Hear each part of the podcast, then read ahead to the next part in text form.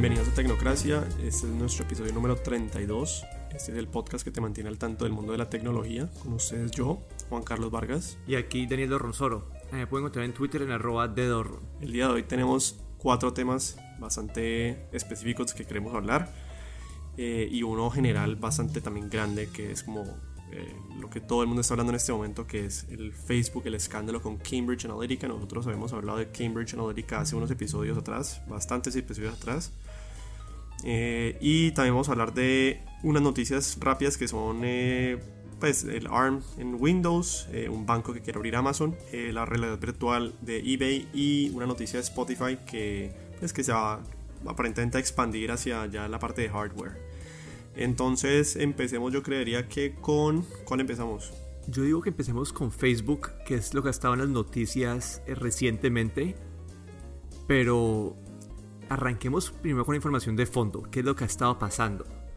Y es que desde el 2011, en los settings de privacidad de Facebook, cuando uno al compartir información, en esa época también podías compartir información sobre, sobre tus amigos, como que decía, sí, yo doy permiso para acceder a mi información y, al nombre de mis amigos, a los likes de mis amigos, etc. Eh, en esta época como que alguna gente le dijo a Facebook como que sí, ustedes tienen, pues, tienen que arreglar eso, que está muy, eh, están dando mucho, mucho acceso sin, sin que la gente lo acepte. Y se demoraron hasta el 2014 en tomar acción y cuando tomaron acción en el 2014 les dieron un año a los desarrolladores de aplicaciones a que pues, arreglaran sus problemas con los privacy settings. Es decir, que desde el 2011 al 2015 muchas aplicaciones eh, en Facebook estaban recolectando información no solamente de la gente que instaló la, la aplicación, sino también de gente que conectada a ellos. Y es aquí donde entra Cambridge Analytica, como una aplicación que decía te vamos a dar información sobre tu mundo digital, tu vida digital. Eh, recolectó información como que de 87 millones de personas en Estados Unidos y alrededor del mundo. Y esta información eh, que esta aplicación se la, se la vendió a Cambridge Analytica, que la utilizaron para hacer eh, targeting, así atacar específicamente a la gente con propagandas para las elecciones del 2016 en Estados Unidos. Entonces, esa es la información de fondo y el problema que se ve aquí es, nadie, los usuarios de Facebook, nadie sabe qué está pasando con su información. Como que vos estás utilizando la, aplicación y Facebook está vendiendo tus datos.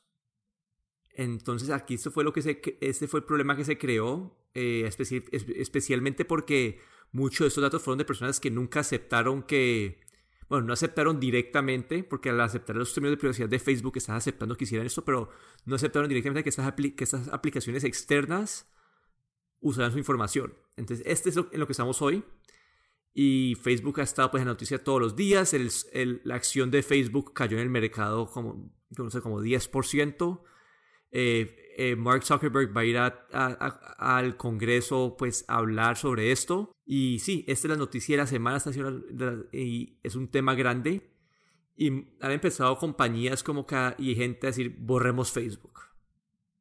Pero eso a mí la verdad no me parece una acción viable. ¿Por qué? Pues porque Facebook hoy en día es una herramienta, no, no es tanto como que un gusto tuyo, sino que lo utilizan dos billones de personas, pues dos mil millones de personas en el mundo y es una herramienta, es algo que vos tenés que utilizar para, en tu día a día. Muchas compañías eh, dependen de Facebook para vender sus productos, para, para eh, establecer contacto con sus usuarios. Otras personas lo utilizan como su medio de comunicación. Especialmente que aplicaciones como WhatsApp e Instagram también son parte de la familia Facebook. Entonces, como que listo, yo, esta, esta iniciativas que están como que sí, borremos Facebook, como que la verdad yo no lo veo como algo viable, porque Facebook es parte de tu día a día y la verdad que tenemos que preguntarnos aquí es cómo se puede restablecer o qué se puede hacer para que eh, sea, haya más transparencia en el momento de usar tus datos. Porque el modelo de negocio de Facebook es indudablemente vender eh, propagandas y su valor agregado sobre la propaganda en televisión, sobre la propaganda en un cartel, es que puedes atacar directamente a los usuarios que pues, estás buscando con más precisión. Y listo, ese es el modelo de negocio de Facebook y nada, eso no lo va a cambiar. Como que Facebook no puede cambiar su modelo de negocio porque eh, está compartiendo su información. A mí lo que me preocupa es la falta de transparencia, porque ellos sabían desde el 2015 lo que estaba pasando y lo, lo negaron. Y lo otro es que, digamos, con tanta facilidad, eh, lo que hace pues, Cambridge Analytica para lo que estás diciendo, o sea, para llegar a los votantes que son, a la gente que son, entonces puede, digamos, eh, moldear el panorama de, electoral democrático, que fue lo que pasó en Estados Unidos con Donald Trump. Se rumora y hay videos en donde se ven eh, esta gente de Cambridge Analytica reunido con varios políticos de manera pues no muy transparente. Y qué pasa, pues a mí lo que me preocupa es cómo de manera tan fácil esta, esas personas usando Big Data pueden moldear una democracia. Sí, y acá también estoy completamente de acuerdo, lo que hemos enfocado es en la transparencia, porque compañías como Facebook y Google, ellos son, son compañías que te dan servicios gratis, pero el, el, costo que vos estás pagando es que están dando tu información para que compañías puedan dar sus propagandas mejor. Y si eso se hace bien, muchas veces, bueno, muchas veces vos vas a ver una propaganda en Facebook que es algo relevante para vos. Que eso me parece, pues a, mí me parece bueno porque pues te está ayudando a ver lo que en verdad querés. Pero, eh, y esto hace que ha surgido como compañías como Vero, que es, una, es un social network que, que es pagado, pero pues ahí, y que dicen que no van a utilizar tu información para, para venderla como Facebook, pero eso es parte del modelo de negocio de Facebook. Ya Google y Facebook hoy en día son compañías muy grandes y toca entender que este es el modelo y lo que debe mejorar es la transparencia. Decir, listo, eh, tus datos fueron utilizados por tal aplicación este, esta propaganda ha sido, eh, te, la, está mandando tal compañía usando tales datos, no sé, algo que en verdad te deje saber cómo, qué es lo que está pasando con, tu información. Porque no creo que la gente vaya a empezar a, dejar Facebook y empezar a pagar para, para utilizar aplicaciones de, así de, social media. ¿Quién sabe? Pues es decir, eh, es que yo, yo creo que también la mentalidad eh, que, que, que, se tiene en este momento, porque uno dice, pues sí, es gratis, pero no es gratis en verdad. Y lo mismo, digamos, usando el ejemplo de la televisión, pues que, que es al revés, ¿no? Uno paga por ver televisión, pero te ponen propagandas, entonces ahora lo que uno es que pagas para no ver las propagandas en el sentido de, por ejemplo, servicios como Netflix. Entonces puede ser al revés en este sentido, ¿no? En este momento no estás pagando para vender, para que te vendan tu información, ahora la gente tal vez querrá pagar para que no se la vendan, para la... Para sí, pero parte del, del éxito de Facebook y de Google es que al no tener un precio, el el precio de entrada para cualquier persona es cero, entonces todo el mundo lo puede utilizar. Y te digo, las, las 2 mil millones de personas que tiene Facebook de usuarios, no creo que, que, una proporción grande vaya a pagar una mensualidad para utilizar Facebook. Y parte, y parte del poder de Facebook es que tiene 2 mil millones de usuarios. Ese, ese, es el poder, como... Entonces, eso, lo de pagar para ese tipo de, de, de, de, de redes sociales no me parece una alternativa buena pero tal vez pueden haber otros modelos, es decir, no necesariamente el modelo de Facebook es el, correcto y pueden haber modelos en los que tal vez para poder acceder a esa red social nueva no tenga que hacer ciertas cosas, sea gratis, pues, pero sea, por ejemplo, no sé, ver cinco propagandas o hacer, em, no tengo ni idea, encuestas, pues, o sea, yo creo que pueden haber modelos distintos que no se, lo no se los han ideado en este momento, pero pues que pueden existir. Y yo creo que sí va a pasar eso en algún momento. Sí, vamos a ver qué pasa. A mí la verdad el escándalo no me parece tan grave como mucha gente lo está haciendo porque todo esto es como, este es el modelo de Facebook. Facebook utiliza tus datos para, para vendérselos a otras personas para que ellos puedan mandarte propagandas pues bien precisas. Esto y como que todo esto pasó creo que bajo la parte legal. Facebook se demoró mucho en reaccionar y dio información como que tenía unos, unas, una política de privacidad bastante relajada pero sí, como que la verdad me parece que todo estuvo bajo el marco de la ley eh, y que en verdad pues, eh, ahí es también culpa de los usuarios que no entienden bien lo que, lo, a lo que están aceptando al momento de entrar a Facebook. Pero yo digo que podemos saltar al siguiente tema, algo más ya más suave, y hablemos de otra vez de los procesadores ARM en Windows. Otra vez de los procesadores ARM en Windows. Bueno, recapitulemos. Primero anunciamos, Primero anunciamos esto. Eh, vos dijiste esto va a ser un, van a ser pésimos.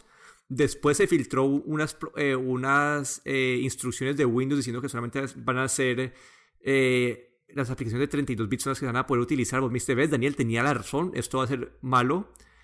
Y ahora recientemente Windows volvió a, decir que van a empezar a, pues en un futuro se van a, a poder utilizar aplicaciones de 64 bits. Es decir, que va a nivelar más el, el campo de juego. Pero igualmente sigo insistiéndolo y creo que no voy a parar de insistirlo, es que ese tipo de procesadores no son lo suficientemente potentes para darle a uno la experiencia que uno necesita en un laptop y que en últimas lo convierte en lo que era antes como un netbook. Los netbooks fracasaron precisamente porque el poder de procesamiento era tan malo que se volvían lentos muy rápidamente. Sí, eh, yo, yo creo que estoy un poco de desacuerdo, yo creo que para la mayoría de aplicaciones, excepto aplicaciones profesionales, te va te va a dejar eh, hacer, utilizarlo bien. Y esto es parte de la noticia que pasó esta, semana también con Apple, que Apple dice que, va, que a partir del 2020 va a abandonar los procesadores de Intel y va a utilizar sus propios procesadores que son de tecnología ARM también. Entonces... Pues debe estar Intel temblando. Pues, pues la, acción de Intel bajó cuando se, se, filtró esa noticia. Tal vez les toque a ellos enfocarse en un nicho más específico que son los computadores con más eh, poder de procesamiento no sé, pero honestamente yo no, como te digo, no le tengo mucha fe a ese tipo de cosas porque siento que es los netbooks repitiéndose otra vez. Pero bueno, la noticia cuál fue aquí, que salió o va a salir el Asus Nova Go, que es el primer eh, computador, pues, eh, con un procesador Snapdragon. Y básicamente dice, va a tener 48 horas en las que la pila no se le va a descargar. Va a poder estar siempre en línea 48 horas y no la gente lo va a poder seguir usando. Va a ser más liviano eh, no sé si tengas algo específico que quieras mencionar de este Ahí lo que quería mencionar es eso, es, que para una aplicación de portabilidad, el Nova Go pues cumple exactamente eso, te puedes estar 48 horas desconectado de, un adaptador de energía, puedes estar 48 horas desconectado de, un Wi-Fi y utilizando una red de, de datos móviles y, y nada, que te da portabilidad, eso sí te da, pues es menos potente que, tiene menos potencia que un procesador de Intel, pero en cuanto a portabilidad es una buena alternativa y toca ver ahora que empiezan a salir las, las reseñas completas a ver qué, qué, termina pasando con esto. Sí, yo como sigo insistiendo no le tengo mucha fe a ese tipo de computadores, pero bueno, vamos a ver qué pasa. La segunda noticia, también interesante que queremos mencionar, es la de eBay, usando la realidad virtual de una manera ya aplicada al mundo real para hacer ver a los usuarios el tamaño de las cajas eh, en donde cabrían los objetos que van a pedir o van a mandar. Sí, es una aplicación que se podría ver en, el mercado latinoamericano como con Mercado Libre, en donde, sí, en vez de vos ir a, comprar una caja que no te va a servir, como que te ayuda a escoger la caja que es basado en, en lo que tenés que mandar por correo. Y es una aplicación simple, pero que te da utilidad como usuario y que empieza a utilizar todas estas herramientas que están eh, sacando Google y Apple de los kits de desarrollo de realidad aumentada. Y una, esta, esta aplicación, también hay aplicaciones pues, como la de IKEA que te deja ver cómo sanar los muebles en tu casa. Y poco a poco empezamos a ver más estas aplicaciones eh, que utilizan estos kits de desarrollo para mejorar como algunas decisiones o mejorar pues la, la utilidad en tu vida. Yo honestamente no sé si esto esté solucionando un problema que no existe y pues en Colombia, pues tal vez en Estados Unidos en donde las cajas tienen ciertas medidas estándares, en Colombia pues o en Latinoamérica no. Y honestamente no sé si la gente verdad tenga pues el problema de que, uy, no sé qué caja escoger y simplemente pues llevan el, aparato y compran la caja, no sé. O sea, no sé si se resuelve un problema que no existe. Pero igualmente es chévere ver que se están intentando por lo menos usar nuevas aplicabilidades de la realidad virtual en diferentes cosas para mejorar pues o facilitar la vida a las, a las personas. Sí, eso, eso, es la verdad, eso es, es, una funcionalidad más que, más que una aplicación completa, como una funcionalidad extra para, sí, para ayudarte un poquito. Bueno, y la siguiente noticia. Spotify yo diría, yo, quiero, yo quiero dejar Spotify para el final porque es la que más me interesa, aunque parezca bobo, pero es la que más me interesa. Yo diría que la de Amazon abriendo un banco. Sí, como que la verdad todavía no entiendo muy bien cuál puede ser el valor agregado de Amazon aquí. Porque ellos dicen que el banco que quieren abrir es para la gente joven y que no tiene acceso a poder tener un banco. Y tal vez tiene lógica, porque Amazon, pues por ejemplo, en Estados Unidos, que es tan grande y donde todo ya casi que se conecta a Amazon, y yo creo que ellos quieren interconectar la vida de esas personas, donde el banco sea donde, por donde gastan, por donde pagan, por donde se endeudan, etcétera, etcétera, etcétera. Sí, como que eso es lo que se ve como lo que hacen las compañías de fintech, muchas compañías de fintech, que es, esos emprendimientos tratan de encontrar un nicho en el mercado, de tratar de, coger, de atacar ese nicho que no está siendo, que no están que no está siendo servido por, por los bancos grandes. Y Amazon podría actuar acá como una, una, compañía emprendedora, pero con un tamaño mucho mayor. Entonces podría pasar a que uno de esos modelos en verdad funcione. Entonces, eso es lo que yo le veo, pero toca ver cómo lo implementan, si eh, qué, qué, qué están dando de diferente a, a un banco normal. Porque si, si, usted, si usted pone a pensar, muchas personas que compran ya por Amazon tienen que tener una tarjeta de crédito o una tarjeta de débito, por lo tanto ya están de alguna forma en el sistema. Pero está omitiendo algo muy grande, es que las entidades financieras son de las más anticuadas en términos tecnológicos posibles, algo que Amazon completamente podría revolucionar, es decir, un banco que sea completamente, entre comillas, millennial, interconectado, digital, en donde no hayan sucursales, en donde todo te sea por el celular, en donde básicamente sea más ágil, sea más lean, sea más, mejor dicho, sea en donde se, se junten la parte de tecnología y la parte de finanzas con el know-how de Amazon, con la parte financiera para crear algo que sea honestamente revolucionario en los términos bancarios y financieros para las personas que lo utilizan. Porque si vos te das cuenta, en este momento pues los bancos son de las entidades que más se demoran en, en crear eh, pues, cosas innova, pues, de innovación. Sí, es una industria bastante difícil por, por el hecho de que involucra pues altos niveles de seguridad y, manejan cosas bastante importantes. Una cosa es que tu clave, no sé, que tu información de, de no sé, de, de una, del país o un periódico se salga, pues que se la liberen, pero otro es que tu información bancaria se la roben. Entonces yo entiendo un poco por qué esta industria es tan, tan, tan cautelosa pero Amazon sí tiene, como digo, puede, puede actuar como una compañía de fintech, innovar en el sector con, debido a su tamaño, pues puede tener mucha plata para en verdad cambiar esta industria, pero quiero entender bien cuáles van a ser sus propuestas para poder entender qué tipo de impacto en verdad puede llegar a tener. Pues yo, yo, creo que el, principal, yo creo que va a ser en, en donde ellos crearían el banco más para que se sienta como una entidad de tecnología y más, más que como un banco, o sea, para que la gente que lo utilice se sienta más que es como, ah, sigue siendo Amazon más que un banco. Y con lo que me refiero es de lo que decía ahorita, que, que sea fácil de usar, que sea lean, que básicamente que se centra alrededor del usuario, que es lo que hace Amazon también. Eh, me imagino que el servicio al cliente sería increíble, o sea, todo ese tipo de cosas que yo creo que es donde ellos pueden ahí realmente innovar. Sí, vamos a ver qué pasa con esto. Esto todavía son como que está en en, rumores, no hay nada muy fijo acerca de esto, pero sí quiero ver, quiero ver qué proponen diferente. Bueno, y la última noticia, que es la que habías dicho antes, es la de Spotify, que están eh, aparentemente quieren sacar un, un, ¿cómo se llama? Un reproductor de música para el carro, ¿sí? Como para reemplazar el radio de la gente. Lo cual, me, pues eso le llegó la oferta a mucha gente y los precios iban desde 12.99 a 15 dólares por mes.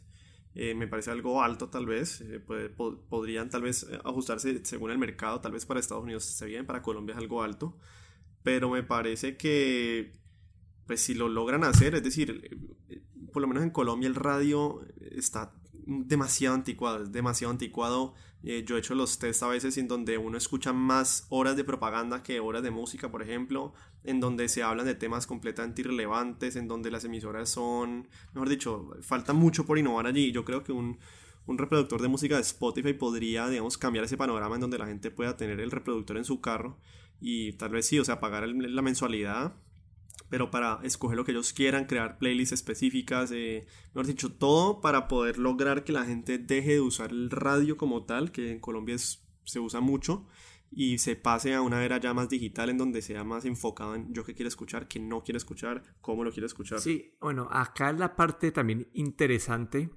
es que Spotify en este momento es una compañía netamente de software y ese sería su primer salto, sería su primer salto al mundo pues del hardware. Entonces, no solamente, eh, en cuanto a concepto e idea me parece bueno, es algo que conectarías a tu, miro que a tu, al, auxiliar del carro, va a tener una antena de LTE para conectarse pues a, con datos móviles, eh, probablemente va a ser activado por voz para poder controlar la, música, pero ahora mi pregunta es, si la falta de experiencia que tiene Spotify en este ámbito, como que, que, podía, que podría, siempre podría ser un producto bueno. Pues porque es una compañía que no tiene, nunca sacado un producto de hardware. No sabes si. No, no, no sabes cómo va a funcionar. No sabes si, si la funcionalidad de cambiar. Eh, si la funcionalidad de cambiar de canción va a funcionar bien, si el aparato va a durar, si va a tener problemas de, conectividad al internet, si van, a tener, si, van si van a tener en cuenta como que el tamaño de memoria bien para poder digamos que estás en Colombia y, vas por un lugar que tiene mala conectividad, entonces que pueda bajarse, no sé, 10 canciones para cuando tengas ese, lado que, de mala conectividad.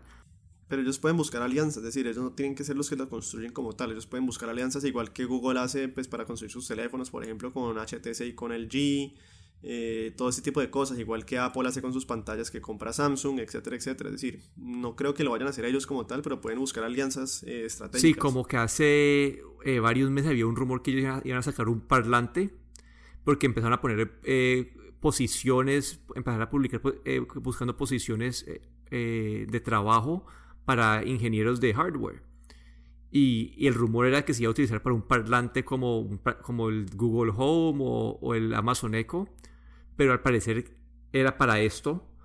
Entonces creo que todo está siendo desarrollado internamente. Pero me parece interesante. Vamos a ver qué sacan en las próximas semanas. Se supone que supuestamente el 24 de abril van a haber más información en un evento que va a... ah, no, sí, es un, producto muy interesante y en cuanto al mercado latinoamericanos es una opción de, bueno, toca esperar primero a que las compañías celulares puedan manejar bien como estos, estos eh, lo que llaman el Internet de las Cosas, que puedan manejar este tipo de, de aparatos y, porque pues no sé si que también está la infraestructura en estos países para manejar este, pues que todos los carros tengan un reproductor de estos.